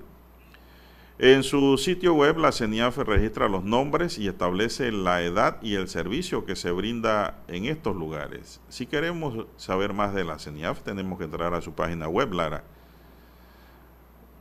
Tal como se desprende de la información pública, hay lugares como NutriHogar que cumple con la función de atender a niños con desnutrición de 0 a 5 años en Bocas del Toro. En todas las provincias y comarcas por lo menos hay una y también se incluyen atención a niñas embarazadas hasta que dan a luz, enfermos con VIH, abuso sexual, en riesgo social. Las edades de los menores van de 0 a 17 años. No todos los hogares o albergues los niños duermen allí. Hay casa hogares que atienden a la población que estudia suministrando la alimentación y algo de orientación de los estudios. Otros centros de atención tratan menores con problemas de drogodependencia. Hay albergues, dependiendo de su tamaño, que podían recibir hasta 50 mil dólares al mes, como son los de la aldea SOS, donde el concepto es de niños acogidos en casa, hogares que reciben atención y cuidados que garanticen su desarrollo intelectual, emocional y físico. De estos albergues, la CENIAF confirmó que ocho fueron cerrados. El informe de la Comisión de la Mujer de la Asamblea Nacional denuncia violación a los derechos de niños y niñas y adolescentes en algunos de estos hogares o lugares manejados por organizaciones no gubernamentales, evangélicas y católicas. Lara, dice la nota de Panamá Press. Así es, don Juan de Dios. Es como señalábamos, hay que atender mejor a los niños eh, que viven, que viven o carecen de, de, un hogar, carecen de familias o que son arrojados por las familias a las calles. Eh, hay que hacerlos participar, como decíamos, y que las instituciones y las ONGs, eh, bueno, continúen este trabajo, ¿no? Sobre todo en el tema de, buscar comprender las causas estructurales de la situación, de por qué cada niño está en la calle. Eh, quizás todo lo, con esta problemática que ha surgido y la polémica por estas investigaciones, eh, todos estarán pensando, bueno, si eh, los albergues son para darle el cobijo y, comida básicamente a, los niños, ¿no? Desayuno, almuerzo y cena para atenderles en ese tema. Pero eh, cada niño, esta es una historia, ¿verdad? Cada niño en la calle tiene una situación, tiene una historia singular, tiene un perfil específico, ¿no? y es importante analizar esa relación de cada niño con la calle, eh, porque bueno, se le podrá atender en el tema de alimentación, pero ¿por qué está en la calle? Eh, no está recibiendo educación, no está recibiendo salud, eh, tiene otros problemas de tipo social, no sé, económico o cultural dentro de la familia, si es que tiene familia. Entonces, todas esas son temáticas que hay que ir abordando. la situación para la CENIAF es, es compleja, la verdad, el trabajo que tiene que hacer el CENIAF porque tiene que atender muchas aristas dentro de un mismo tema. O sea, un niño de la calle, eh, dentro de su situación hay muchas aristas. Como ya bien le señalamos, el tema educativo.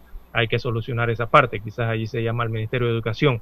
Eh, ¿Qué pasó? ¿Por qué no tienes casa propia o no vives con tu familia en tu casa? Puede ser que haya un problema habitacional, no sé, viven en una casa de cajeta, lata o zinc, desvencijada y, bueno, hay que ver el tema habitacional por allí, el tema económico, que por qué estás en la calle buscando dinero o, tus papás no están contigo, puede ser que haya otra situación ahí específica en la familia, no hay trabajo, no haya ingresos la ausencia de padres. Exacto, no hay ingresos económicos en la situación. El principal problema, porque usted puede vivir en una casa de cajeta, pero si usted tiene a su papá y su mamá ahí que le dan por lo menos los tres golpes de comida, no de golpe físico, sino de comida, usted está cuidado, aunque sea en su casa de cajeta.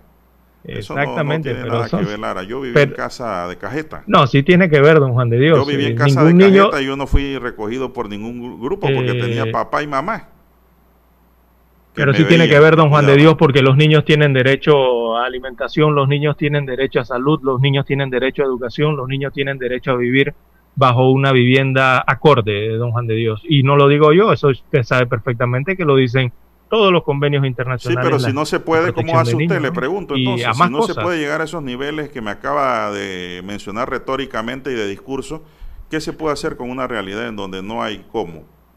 Pero cuando hacen las denuncias, don Juan de Dios, hablan de violaciones. La gente tiene que entender que cuando les hablan de violaciones a los están hablando No, de hablando de violaciones a los que derechos del surgen de las niño, casas de del que niño. usted dice, las y casas que son no muchas violaciones a derechos a los que me estoy Eso no es. refiriendo también. Eso no es, perdone que yo no con- eh, no concurra con usted en es ese opinión. sentido, porque si hay papá y hay mamá, responsables pueden vivir en una cajeta y allí comen y beben y están cuidados y estudian y se preparan y salen adelante.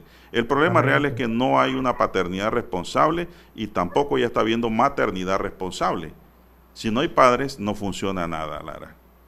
Porque de lo poco que consigue el padre y la madre, esos niños deben comer, deben estar cuidados. Pero el problema aquí es el que yo le estoy diciendo.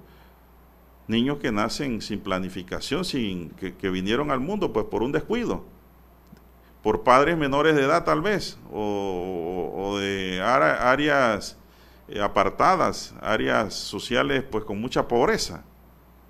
Esos son los problemas fundamentales. Usted en esos albergues no va a encontrar un niño que fue nacido en Costa del Este, que sea de Paitilla, de San Francisco, salvo que quede huérfano y ni aún así porque la familia lo reclama de una vez. Usted va a encontrar niños de la calle, que usted busca el papá el papá está ya preso en, en la joya, la joyita. La mamá está en el centro de eh, rehabilitación femenina o cárcel de mujeres. Entonces, ¿quién ve por ese niño? Nadie. La ausencia de papá y mamá es el problema principal aquí. Por eso es que yo hablo de la necesidad de una planificación familiar urgente en Panamá. Correcto. Eh, como lo pregona a Plafa, pero a Plafa es como quien dice un disparo en el desierto. Solo no se puede. Una sola golondrina no hace verano. Por lo que el gobierno nacional ahí es en donde tiene que entrar entonces en lo que es la planificación de lo que se debe hacer junto con el propio Estado, el resto del Estado. Una pausa, Dani. Vamos a la pausa y volvemos. Omega Estéreo Noticias. Omega Estéreo presenta el reportaje internacional vía satélite desde Washington. Las condiciones financieras en Estados Unidos son buenas en general en este momento, con el potencial de que el crecimiento económico supere al de China, dijo el presidente de la Reserva Federal de San Luis, James Bullard, mientras el país enfrenta su segundo año de pandemia de COVID-19. En una entrevista con la cadena CNBC, Bullard también sostuvo que la tasa de inflación en Estados Unidos está en buena forma por ahora y es posible que se acelere durante este año, algo que, según explicó, la Fed tomará en cuenta. A medida que las autoridades sanitarias de Estados Unidos avanzan en la inoculación de la población contra el coronavirus, el país ha dejado atrás la situación de pánico a la que se enfrentó durante la pasada primavera boreal y podría haber una economía pujante al salir de la pandemia, destacó. Respecto al Bitcoin, que superó los 50 mil dólares por primera vez, Bullard dijo que el precio de la criptomoneda no afecta la política de la Fed. Bullard también destacó la reciente volatilidad de los mercados financieros, pero dijo que parecía que los negocios operan con normalidad y que no existe una burbuja. Uno ve frenesí especulativo por un tiempo en los mercados y eso es parte del proceso, añadió. Tony Cano, Voz de América, Washington. Omega Estéreo presentó el reportaje internacional vía satélite desde Washington. Esta es Omega Estéreo.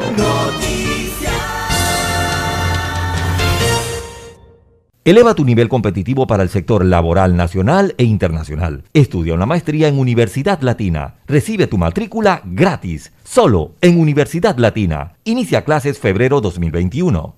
El 7 de febrero de 1981 ocurrió uno de los hechos más importantes de la radiodifusión en Panamá. Escuchan transmisiones de prueba de Omega Estéreo.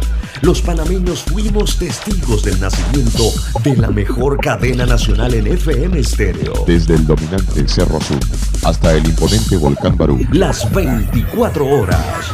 Omega Estéreo. 40 años de innovación.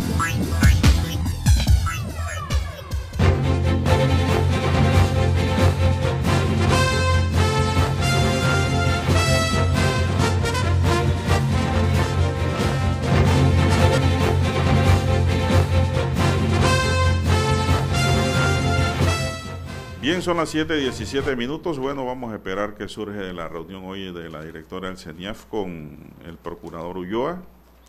Ya para ir cerrando este tema, esto vamos a ver qué acontece, porque tienen que pasar muchas cosas, indudablemente. Hay una investigación penal y yo creo que más que por acción dentro de la CENIAF puede haber es delito por omisión, Lara, incumplimiento de los deberes de funcionario. Y en cuanto a los albergues, sí pudiera haber por acción, porque ahí se están hablando de, de, violaciones también, según leí ahí en el periódico, y maltrato al menor. Desde el momento en que ayer yo vi ahí una, eh, no sé si usted lo vio también, Lara, eh, en redes, de que una chica que fue menor de edad dice que estaba en un albergue dirigido por eh, un pastor. Ah, sí, en la iglesia. Sí, y que pues cuando ellos no querían ir al culto no le daban comida. Eso para mí es un maltrato. ¿Cómo no? Y se, y se hablaba del otro tema de que en algunos de estos albergues eh, les inculcaban a los niños de que mejor era orar, rezar, sobre todo a los niños enfermos con epilepsia, con algunos problemas eh, mentales, y que eso era mejor que el fármaco, que el medicamento. Es más, no le daban ni la medicina ni el medicamento, ni los fármacos. Eso, eh, y los mandaban era a rezar. llamarlo ignorancia, porque no es ignorancia, es fanatismo. Sí. Entonces, esos son, esas son de las violaciones de las que se habla. Eh, y, y, clarificar ese tema de las violaciones, porque también, eh, digo, se ha hablado de abusos sexuales, pero también las violaciones incluyen las violaciones a los derechos del niño, ¿no? De violación al derecho a la educación, violación al derecho a la salud, violación al derecho a la no discriminación, violación al derecho eh, al tema de la, de, los, de la alimentación y así violaciones a esos derechos también. Porque la gente tiende a pensar que cuando le hablan de violación ya usted se imagina lo que piensa. Ojalá este problema eh, que no es fácil de resolver, por lo menos empiece a resolverse, Lara. Por lo menos yo creo que hay que prestarle atención al tema hay muchos, muchísimas solicitudes de, de, adopción. personas, sí, de parejas que usted sabe que también se puede adoptar si no está casado, usted puede adoptar también según la ley, sea hombre o mujer, pero generalmente lo hacen parejas de casados o unidos, pues mejor es casado, porque cuando están casados hay un contrato allí con derechos, obligaciones y deberes. Entonces, esto no se están dando. Eh, por muchas causas, muchas causas, Lara. Y un fenómeno que hay es que estos albergues, eh, hay muchos niños de áreas indígenas, para que usted sepa. Muchos niños de áreas indígenas también. No crean que solo el problema es aquí en la ciudad. Sí, exactamente. Porque es que, hay, hay, peticiones, Lara, hay peticiones de parejas que quieren niños de los ojos azules, cabello dorado. Pero aquí en Panamá, ¿dónde los va a encontrar? Delgado, bueno, para que usted vea. Ya, ya el área de los Sonian, ya esa área no, ya, no está por acá. En cambio, en los albergues tenemos muchísimos, muchísimos niños negritos e indígenas también. Esos no los quieren. eso es discriminación en la adopción, ¿no? Otros quieren, dicen, yo quiero una adopción, pero que los niños se parezcan a mí. Dice el que va a adoptar, ¿no? El papá. futuro. Digo, son impedimentos originales que surgen allí porque no hay, pues hay el interés de adoptar, pero eh, no existen esos niños que realmente todo el mundo sueña. Hay niños normales, ¿no? y hay niños enfermos también. Sí, es que ningún niño que está en esa condición, don Juan de Dios, quisiera estar así. Ninguno de esos niños quisiera no estar sin eh, no tener familia, como evidentemente les pasa. No quisieran estar en la pobreza, eh, no quisieran ser parte del abuso, ¿verdad?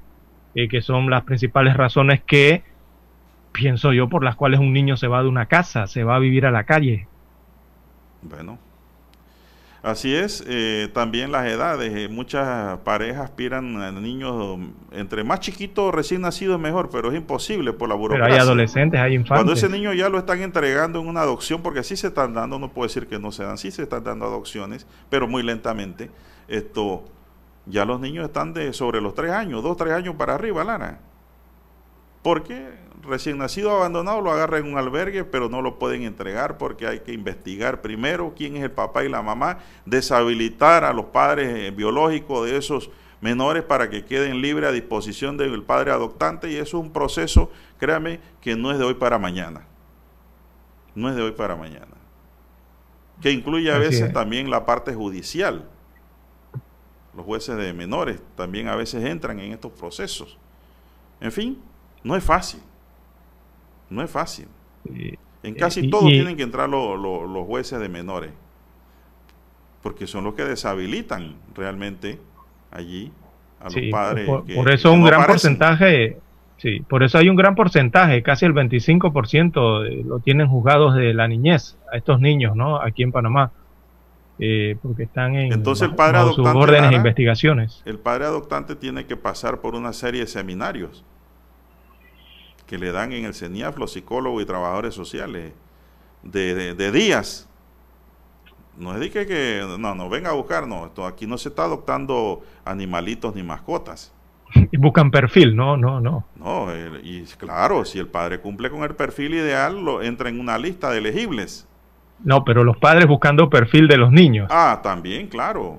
Eso ocurre, ¿no? Eso son pensamientos, Lara, de mucha gente, ¿no? Y bueno, nadie puede e introducirse, intrometerse en la aspiración de alguien, ¿no? Que quiera adoptar. Cada uno. Hay otros que dicen, no, a mí no me interesa si el niño es negrito, es indígena, o hay otros que dicen, no me interesa si está enfermo. Yo tengo los recursos para eh, darle atención médica, tratamiento y educación. Digo, sí, porque esas adopciones pueden ser a nivel local y pueden ser a nivel internacional. Hay gente buena, hay gente buena en Panamá hay muchos que vienen de afuera también a adoptar aquí a Panamá, que son las adopciones internacionales. Pero, digo, todo esto necesita una mejor organización, Lara. Una mejor administración para que las cosas funcionen. Eh, la licenciada Idalia Martínez trajo de Uruguay, recuerdo yo, la figura del hogar acogente. Aquí no se hablaba de eso. Pero eso está allí empantanado, eso no se le ha dado mayor realce en donde usted pueda tener un niño por acogida, así como cuando vino la peregrinación del Papa, ¿no? Que todo el mundo acogía extranjeros para tenerlo una semana, dos semanas en casa. Así mismo usted puede hacerlo con un niño que es un angelito a través de los hogares acogentes. Eso, eso se puede, se puede. Pero el problema es que la gente quiere que, mucha gente quiere que le digan papá. Y para que le digan papá realmente, legalmente tienen que ser adoptados, legalmente. Si es acogente, pues un niño acogido que usted recoge en la casa para... Le voy a decir que mi abuelo Lara, que en paz descanse, era un gran acogente. De acogente. De muchos sí, en el interior, mucha gente es así. Muchos niños nubebulé, yo, yo vi allá eh, que él los acogía por semanas, por meses, porque su papá tenía que ir a trabajar al sur de Veraguas y se lo dejaban ahí y él los cuidaba ahí como si fueran parte de sus nietos, pues como si fuéramos todos familia. Por eso es que aprendió yo mucho de la cultura nove, ¿no? Y, es interesante, ¿no? Convivir y, en relacionarse. En todas las provincias ocurre esto. Sí. Eh, porque todas las provincias tienen su parte rural, ¿verdad? La campiña con muchos problemas de pobreza, muchos problemas socioeconómicos y ocurren estas situaciones. No tenía quien le cuidara a los niños, Lara, estos trabajadores del norte. Y la familia, pues como estaban en medio del camino en la carretera interamericana, allí mi abuelo y otra gente del área acogían a los niños, los dejaban y los cuidaban bien, bien alimentados, Lara, con comida de campo, comida sin, sin Entonces la gran pregunta aquí, don Juan de Dios, es que hay que buscarle respuesta. La principal es cómo hacer que el cuidado de los niños de la calle sea eficiente, sea por parte de las instituciones, sea por parte de las ONG o las iglesias, este o, el ente que se dedique a esto. Este es un tema para largo, Lara, para dialogar, conversar, buscar ideas, exponer. Es un tema apasionante, realmente, que hay que encontrarle una solución. Se nos acabó el tiempo. Daniel Arauz nos acompañó en el tablero de controles, en la mesa informativa les acompañamos. César Lara. Y Juan de Dios Hernández Sanjur. Gracias, señoras y señores, por su atención. Sigan en sintonía de Omega Estéreo porque ya viene InfoAnálisis.